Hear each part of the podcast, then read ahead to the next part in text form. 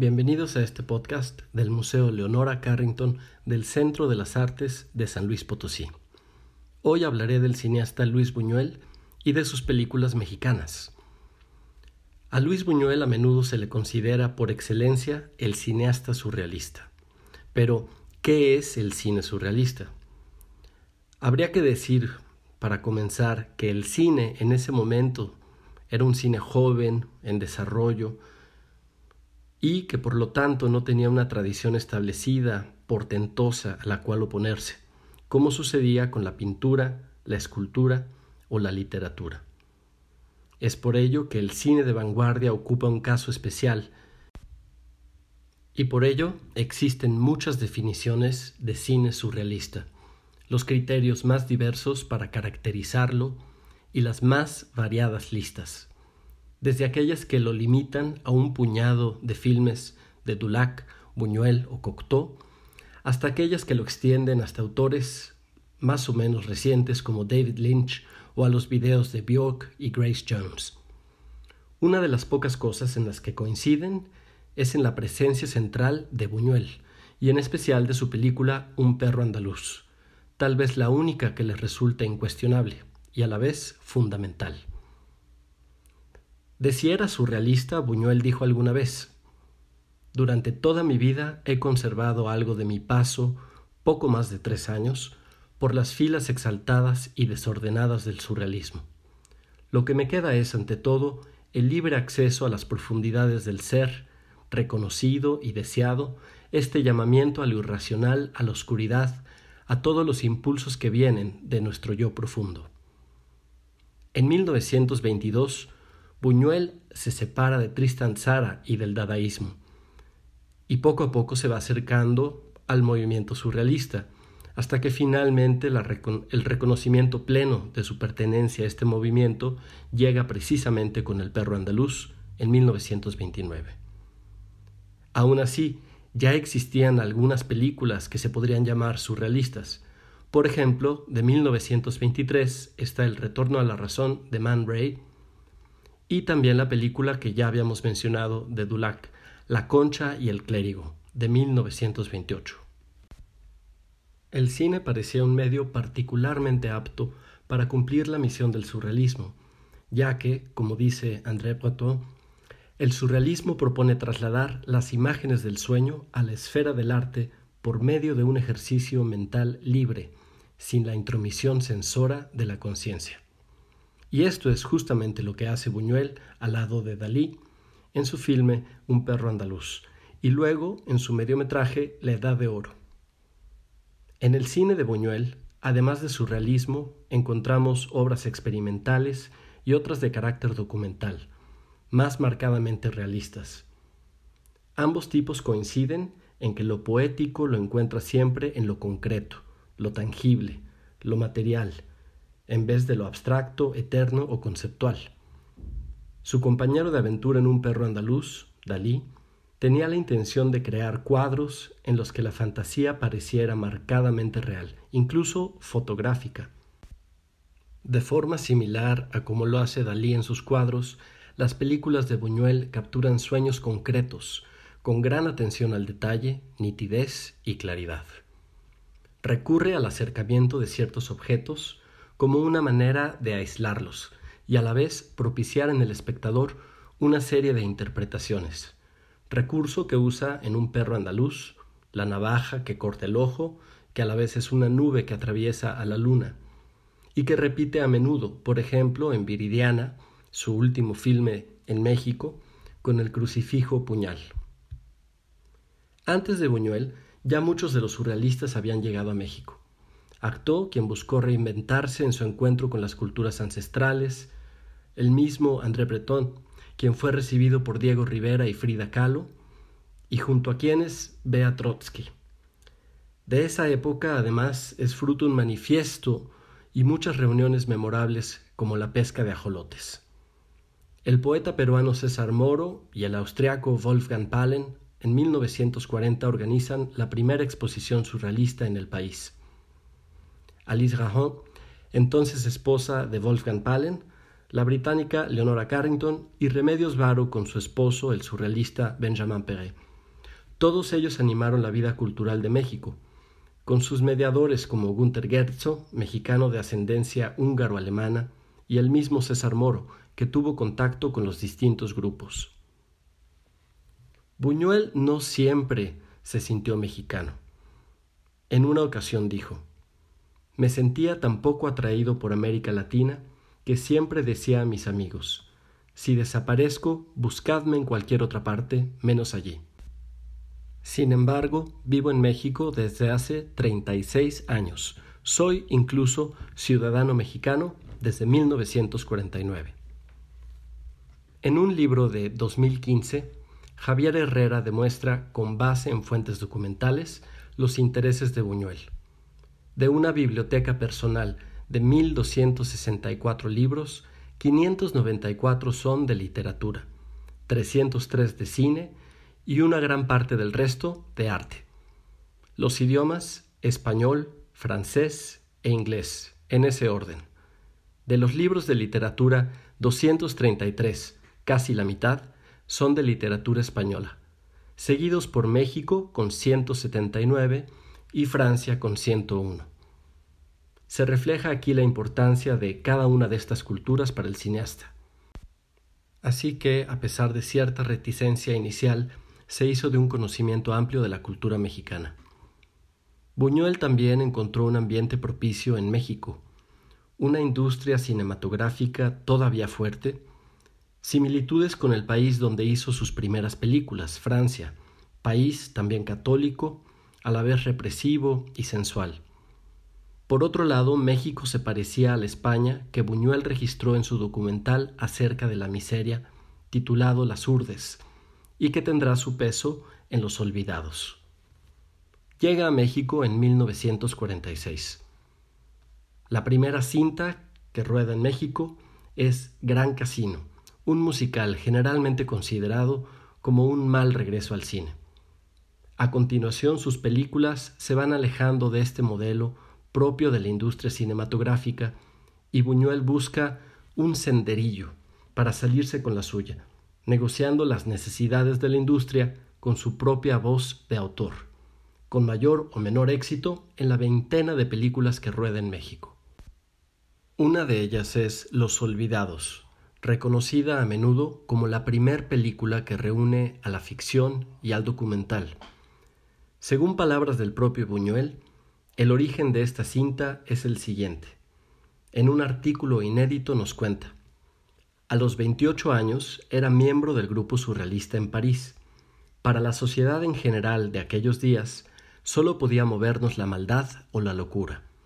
Con mi primera película, Un perro andaluz, se me otorgó el título de loco y con la segunda, La Edad de Oro, todo el mundo quedó convencido de mi maldad. Más adelante en el mismo artículo dice, Para demostrar que me estaba convirtiendo en una persona sensata, hice varias películas comerciales. Gracias al éxito de estas películas pude volver a mis viejas y malas costumbres. Durante meses visitamos las zonas más pobres de la Ciudad de México. Con ayuda de mi colaborador, Luis Alcoriza, estudié cientos de historiales de los archivos del juzgado de menores. Así nació Los Olvidados. Creo que es una película que no hace ningún tipo de concesión a los gustos populares o socialmente aceptados. La crítica se divide. Algunos temen a esta película o la acusan de denigrar a México, como en un artículo del diario Novedades, en la que se le llama una película que hay que combatir porque es educación para el crimen. Mientras tanto, en el Nacional imprimen va a poner a prueba la capacidad de los públicos estragados por los mariachis y los enredos pueriles, para asimilar una obra que sacude con su bárbaro verismo. Cuando la película triunfa en el Festival de Cannes, la prensa mexicana la evalúa como una obra maestra y como un triunfo de la industria mexicana. A las acusaciones de crueldad, Buñuel responde en una carta. Personalmente no puedo ver sufrir a una mosca, como vulgarmente se dice. Pero si consigo hacer creer al espectador que la están martirizando y que el verdugo está a sueldo de una sociedad tan amante de la guerra como la nuestra, daré por bien empleado el martirio ficticio de esta mosca. En el mismo sentido, el crítico André Bazin defiende al cineasta con estas palabras. No sería justo deducir que Buñuel busca el escándalo por el escándalo o la violencia por la violencia. La crueldad de los olvidados no es más que el reverso necesario de una inmensa ternura, de una aspiración insatisfecha a la dulzura y a la justicia, tanto como a la pureza del mundo. La siguiente película de Buñuel es Susana, realizada inmediatamente después de Los Olvidados. Su título original era Demonio y Carne pero termina por ser Susana con el subtítulo Carne y Demonio.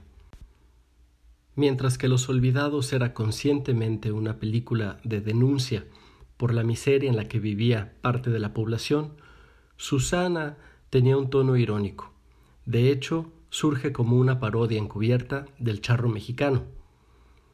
Sin embargo, esto no todo el mundo lo ha visto en la película, y esto lo culpa, lo culpa el mismo Buñuel a su tono demasiado sutil. De ella decía, lamento no haber subrayado la caricatura en el final, cuando termina milagrosamente bien. Un espectador no avisado puede tomarse en serio este desenlace. A mitad del camino entre las primeras y las últimas películas mexicanas de Buñuel encontramos El río y la muerte. Aquí también el cineasta explora algo que encontró en la cultura mexicana, y dice, me interesó mostrar una costumbre auténtica de la costa de Guerrero. Cuando alguien ha sido asesinado, el cadáver es llevado sucesivamente a la casa de los parientes y los amigos, donde los del velorio van tomando copitas. Luego llevan el ataúd frente a la casa del asesino, que ha huido, y los deudos gritan, que salga el tal por cual, va a pagar esta muerte y comienzan las venganzas entre las familias. En cuanto a la recepción de esta película, en sus memorias Puñuel dice, la película contenía gran número de asesinatos aparentemente fáciles e incluso gratuitos. A cada asesinato el público de Venecia reía y gritaba, otro, otro. Sin embargo, la mayoría de los sucesos que cuenta esta película son auténticos y pueden, de paso, permitir echar un interesante vistazo a este aspecto de las costumbres mexicanas. Se trata entonces de una historia acerca de la muerte fácil y gratuita, consecuencia de la cadena de violencia desatada por la venganza, que los personajes sienten como una obligación moral y que ocasiona una cadena de muertes innecesarias. Posteriormente se le ha apreciado por su condena de un falso machismo, o como lo publicó el Universal Gráfico, una requisitoria contra el pistolerismo. La película que cierra el capítulo mexicano del cineasta Luis Buñuel es Viridiana, considerada por muchos como una de sus mejores películas. En realidad es en parte mexicana porque fue escrita en México con actores y productor mexicanos, pero rodada en España y en alusión a la cultura española, de tal forma que ambos países la quieran hacer propia. La película tiene una historia complicada, sufre de prohibiciones en distintas latitudes y se ve envuelta en un escándalo acusada de blasfemia. Acerca de su origen, Luis Buñuel dice, Cuando estudiaba en los jesuitas, un día conocí a través de los libros a una monja que luego fue santa, y se llamaba Viridiana. Me interesó y por eso titulé así la película, que contada en pocas palabras y como verá, no tiene nada de irreverente. Es una muchacha que sale del convento antes de profesar, para ir a ver a su tío, que vive en una gran casa solo. Instantáneamente se enamora el viejo de su sobrina, la duerme, pero no la toca. Su pasión es desbordada y comedida a la vez, y ante el drama se suicida. Tiene malas intenciones pero no las cumple y ella se cree culpable del suicidio y no vuelve al convento.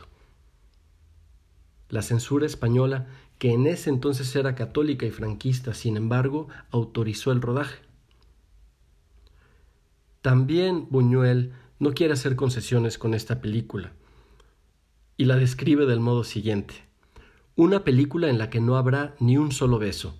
Cada día me repugna más lo erótico en el cine. Casi siempre un beso es una concesión que el director hace a los posibles ingresos en taquilla. Es igual que eso, estimado por algunos como cine de vanguardia, de sacar a un hombre orinando. Cuando la historia a filmar lo exija, lo admito y lo aplaudo. Pero lo otro me parece una insinceridad mayúscula.